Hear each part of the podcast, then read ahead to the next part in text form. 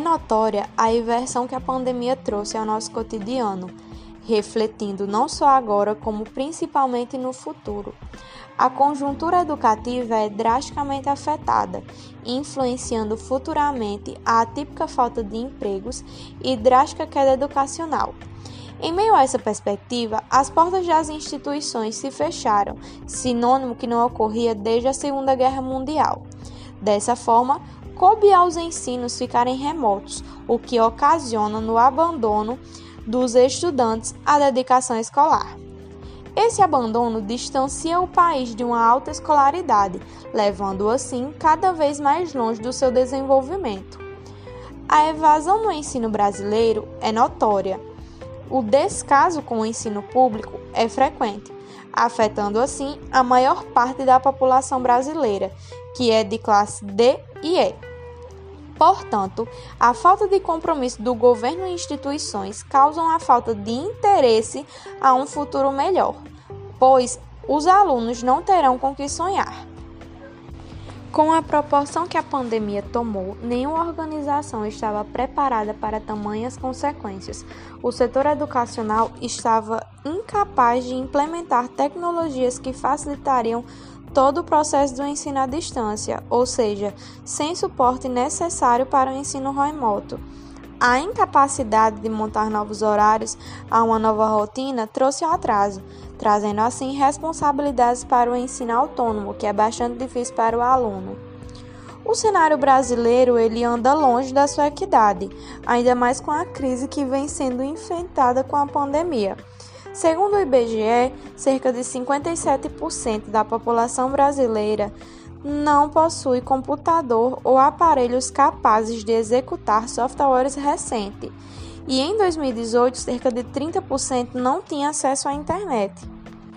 Portanto, soluções para o alcance igualitário das tecnologias educacionais devem ser buscados em maior potencial, tendo em vista uma carência e grande acentuação de desigualdade, causando maior déficit no ensino remoto, cabendo às instituições base para inovações resolutivas.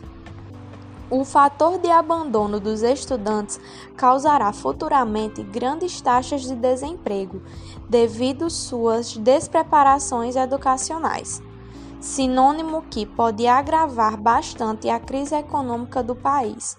Apesar de todos os desafios tragos pela pandemia para as instituições de ensino, cabe à mesma a busca de equidade educacional para a qualidade e aproveitamento de todos. O engajamento com o ensino é responsabilidade do aluno, apesar da situação do ensino remoto ser bastante difícil.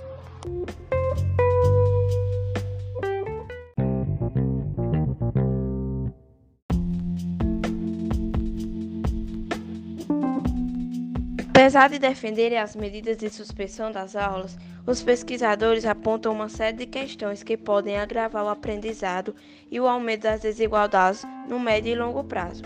O objetivo é discutir como o afastamento desses estudantes, principalmente os 38,7 milhões que estão matriculados em escolas públicas, vai aumentar o grau de desigualdade da educação no país.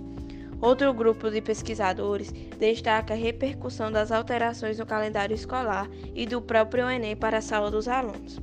Levantamos desde a preocupação com problemas nutrinacionais decorrentes à interrupção do fornecimento de alimentos escolar, assim como a pressão psicológica e o impacto do longo período de isolamento social sobre a saúde mental dos estudantes, Outro problema discutido é a alternativa de educação na modalidade EAD e a falta de uma política de acesso à internet mais igualitária.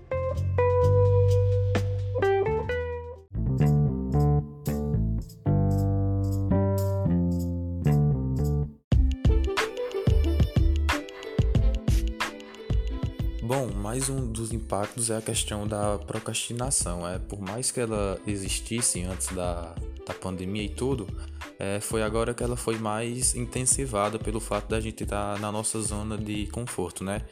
Que é em casa. E pode acontecer de deixar para depois, ficar enrolando, enrolando e às vezes esquecer de fazer, acabar perdendo nota e acabar não rendendo aquilo que a gente poderia render caso fosse presencial. Então, por isso que se torna um, um problema. E também não tem a questão de uma solução, porque isso tem que partir de você mesmo, né? Você tem que parar de procrastinar, enrolar e fazer o que tem que fazer.